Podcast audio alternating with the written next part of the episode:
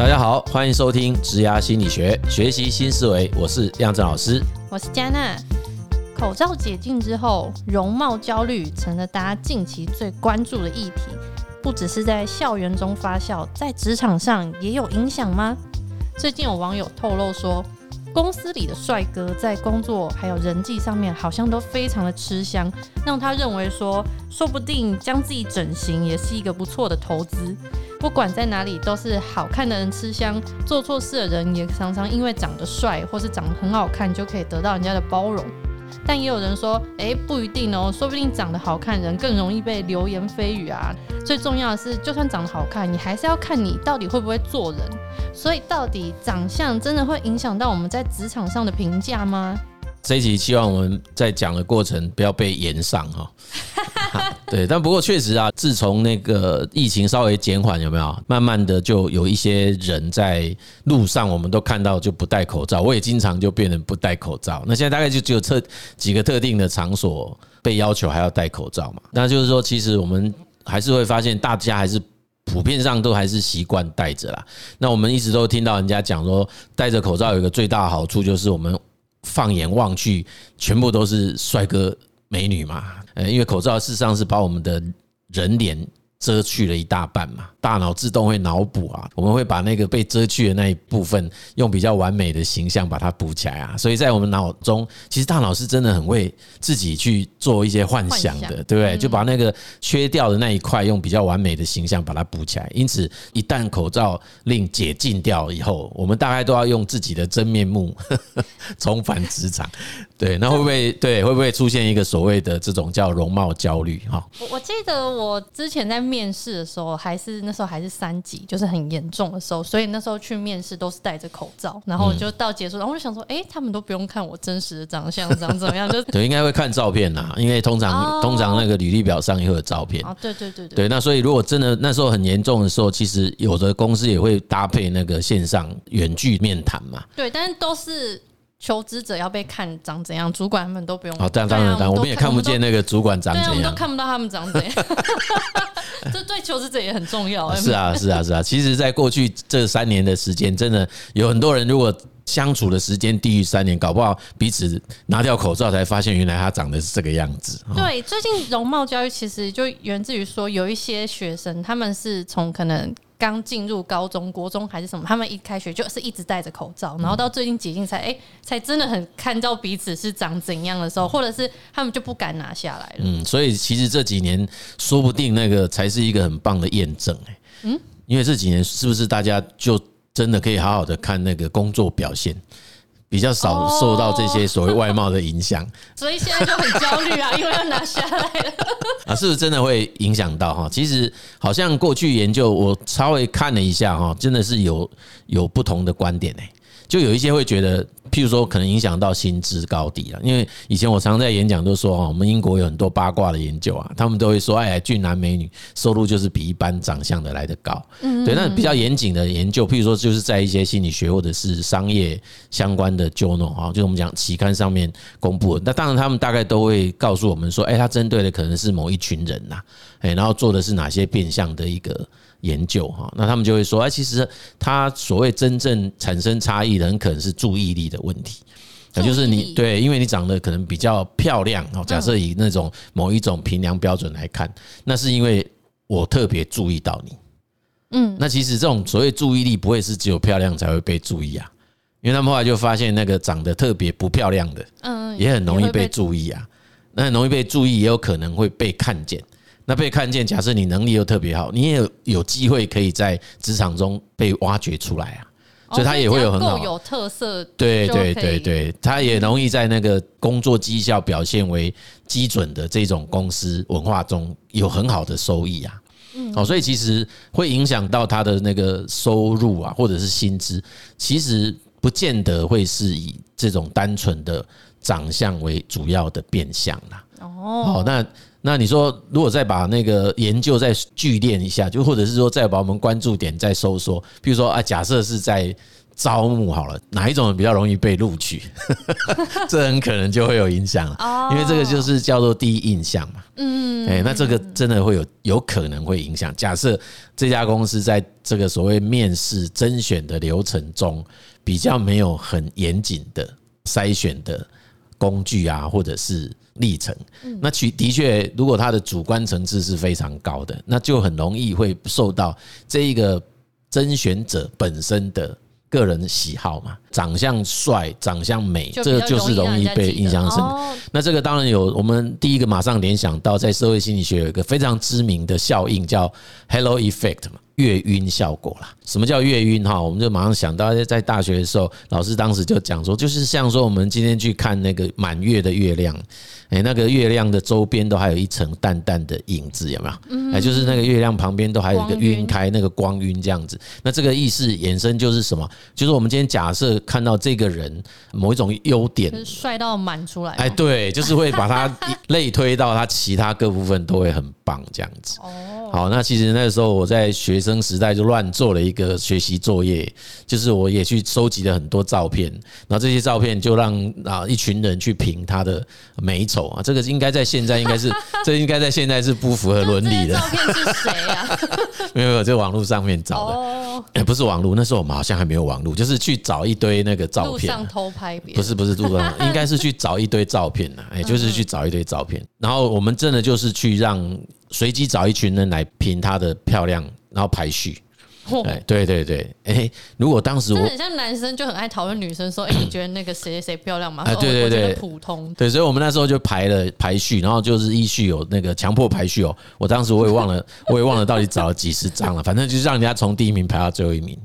然后我们排完以后，我们就让人家去评分，说，哎，那你觉得他的什么工作能力啊，他的性格特质啊，什么什么之类的，我们就让他去填他对他的评分。嗯，哎，就是他的评价这样，那最后再去算他得分，就的确会发现他有一个正相关，就是那个被评为比较漂亮的，他在一些评价上都比较高分。哦，哎。就是认为说他可能特别细心吗？还是他哎，对对对，就是他其他的东西都会比较高分。对对对对，真的很很偏见。对，但是我们后来又做了一个小小的操作，就是后来又告诉他说：“哎，可是事实上哦，这个照片中的这个人啊，其实他曾经做过哪些事啊？什么？我们有讲过这个事。那会比较容易被原谅吗？啊，没有。我们再再问他说：那你现在重新对他再做一次评价？嗯，其实大家对他的指责或者是对他的评价的分数会变得更低啊。哎，就是反而会觉得说：你怎么这个人？啊，长得漂亮没有用啦！哎，对，你怎么还会做出这种行为？所以他反而有更加的严重的负面的评价。这样，那当然啦，我当时研究以那个大学生的水准，其实是很不严谨的哈。但是当时我那时候做到的，其实是说，哎，我们也许现在看会说，哦，那的确好像会影响一个人的判断呐。主观对一个人长相的美丑，他的确会造成在那个当下的一种。判断，但是那所以如果比较长的，就是在标准内，在标准之下是比较普通的，他们做错事，人家会就觉得还好，是不是？所以其实如果刚有一个研究针对那个好像二十九岁以下的啊，他就会说在中间那一块的就比较没有被注意到啊。哦，对，那这种比较没有被没有被关注到的，其实他就会。就是被隐形啊！哦，所以其实注意力这样子也是有风险，就是你虽然注意力人家都放在你身上，所以你一举一动就会被有点放大检视，是是是，好也被放大，不好也被放大。对，所以我们那个年代去当兵都会被再三的提醒说，请你不要当第一名，也不要当最后一名。哦，这样这这算中庸，平安准时退伍最重要，所以就是不要被你的长官看见。那当时都是这样被提醒的，所以你看哦，这个都是庶民的智慧，就是研究上会看到这种被注意，不管你是特别 outstanding 的，或者是特别的不是这么优秀的，你都会被关注。那被关注其实就是都有可能有很好的被对待，也有可能是会有非常不好的评价。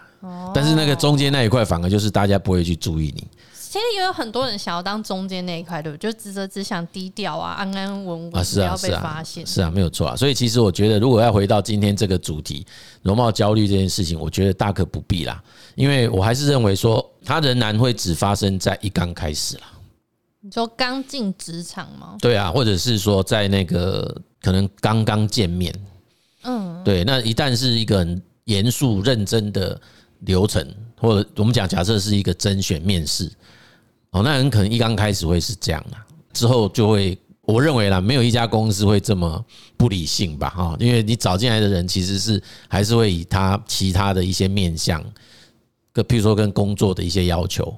现在好像有很多人是说，履历表不要放照片，是不是？什么面部平权是是这样子的感觉？那个其实是这样啦，就是说，其实，在呃比较我们讲的文明已开发的国家哈，基本上在履历表上的确是没有所谓放照片这样子的文化啦。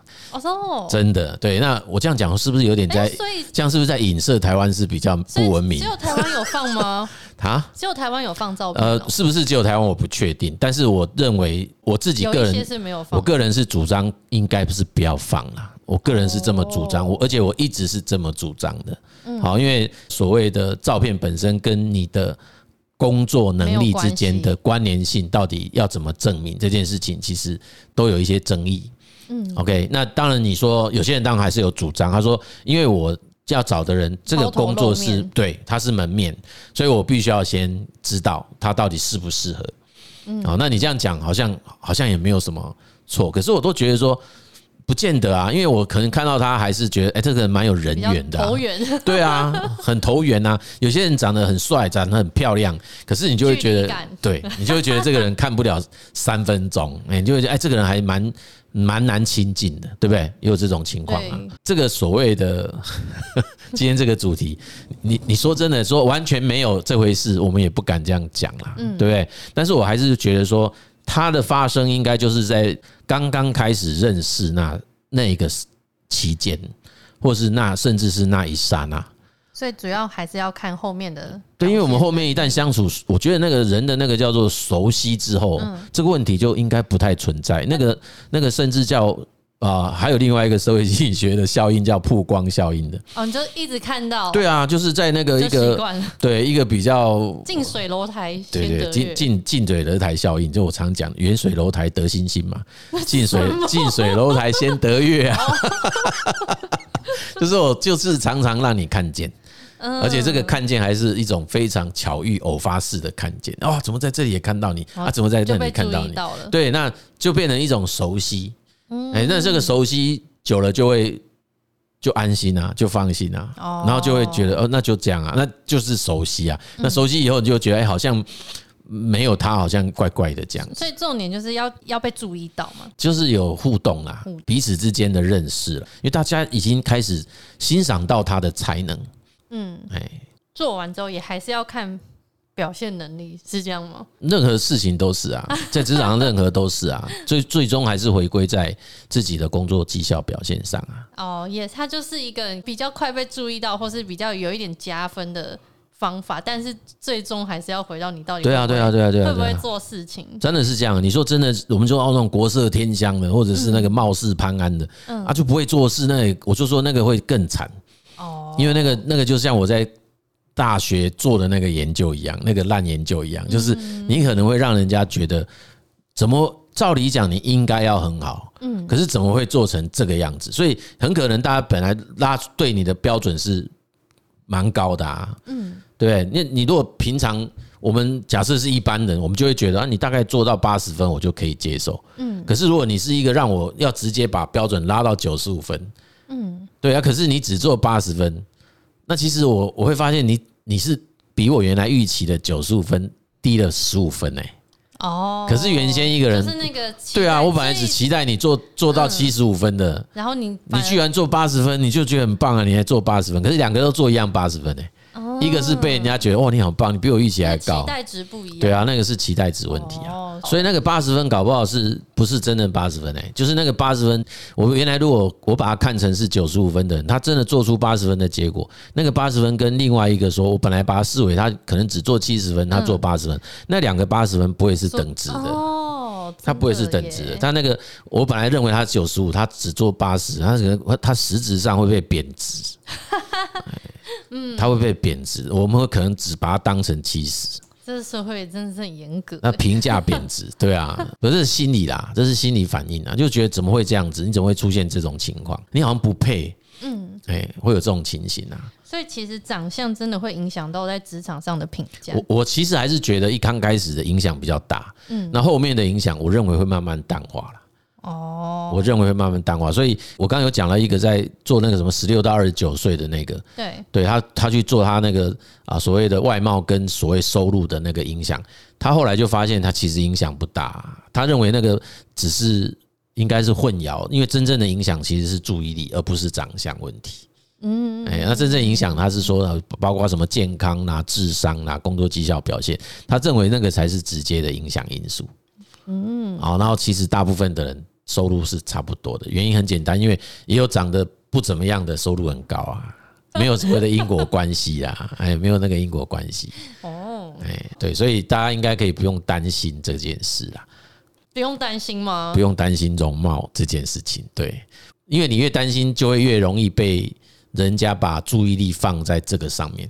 哦，那我们其实应该让大家把注意力放在，假设是在职场，嗯，他应该是把注意力放在我的能力跟职场有关的相关变数上。但这要怎么展现？因为我容貌很好展现啊，我就露脸就好了。啊，所以就是在谈话过程，能力要怎么展现？检讨过程都要来看工作内容啊。哦，对啊，你总不能一直讲。你看，那我你觉得我长得怎么样？面试不可能这样啊，你主管也不可能在那边说，哎，你怎么会长成这样？不可能啊。对，所以我们一定会把面试内容集中在，请问一下，这个工作主要负责什么事？对，那我以前做过哪些事？你总不会告诉人家说，我以前这张订单是因为靠着我的容貌才拿到这张订单吧？嗯。是了啊，就算是你也不能这样讲啊，就是你还是会讲我当时候是用什么方法，用什么方式去说服、去影响干嘛的？嗯嗯嗯嗯，对吧？是啊，所以我们我们这个确实在面试技巧上，我们也是这样子在教授的啊，就是我们常常都会讲，我们常常会讲说，我们要主导那个面试历程的。主导权，自己把注意力拉回来。对啊，你不要让对啊，看的那个重点上面。就以前我们年轻时候还自己去上过课嘛，就是去学什么面试技巧。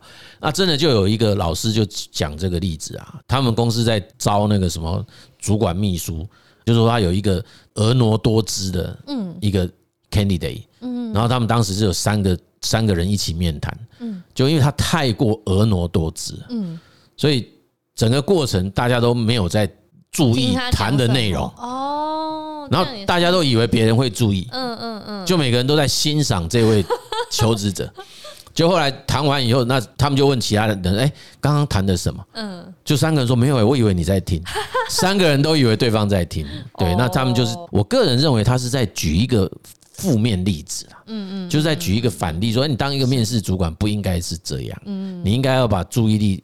放在这一个人跟这个职务条件内容之间的适配上，而不应该去放在他跟这个无关的项目上面。这样，嗯，哎，对。然后，那我相信以现在的台湾在人力资源领域的那个发展哦，现在从事这方面工作的专业人员，他的专业性都是已经越来越高了啦。那我们很多在这实际面谈的面试主管，他也不会拿他自己部门内的人开玩笑啊。哦，你懂我意思吗？因为这个找进来的人都是他要负责的啊。对，对你找一个说哦，他就是很帅啊，他就是很美，就放进来就发现他的交办的事情一样不会做，嗯，那他不是自己找找倒霉吗？嗯，所以基本上还是会回归到那个工作任务本身的要求啦。嗯，哎，那你说会不会在一刚开始会有那个叫第一印象效应？那个一定会有的啦。嗯，好，所以我们还是会讲说该有的印象整次。印象诊次是个专业术语嘛，就是我们讲的，我们还是要有一些基本的穿着啊的要求啊，嗯，然后你真的该去干净整洁，对这些梳理这些一定要有啊，你总不能说蓬首垢面嘛，嗯，今天用好多成语哈，好久没有用过的，对，就是就是你你你你去面试还是要把它当真的认真当一回事啊，嗯，对，我们该去剪一下头发啦，或者是做一些服装的整理。啊，这我们讲那个战袍啊，这些东西通通都要准备好啊。那不只是对对方的尊重，也是一个对自己的尊重嘛。就是我自己是很认真、严肃的在看待今天这一场面谈的邀请。嗯，我觉得这是重要的。就人一旦在这个地方整齐清洁，我觉得那个就偏离不了太远。嗯，那其他我都会认为哈，二十五岁以前那是父母亲生给我们的，二十五岁以后那个是内在气质发散出来的。嗯，还有作息呀、啊，对，就内在气质。所以我们说，有时候我们讲一日不读书，哎，三日不读书，面目可憎。嗯，那就是我们有的时候读书，当然不是只有真的拿一本书来看，那叫读书，没有，就是不断的吸取新知嘛。也就是我们不断的让自己可以啊接受到更多新的知识。那这个你本身的，我们的本身的气质内涵都会慢慢的有所改变啊。我相信跟我们谈话的对方，他也。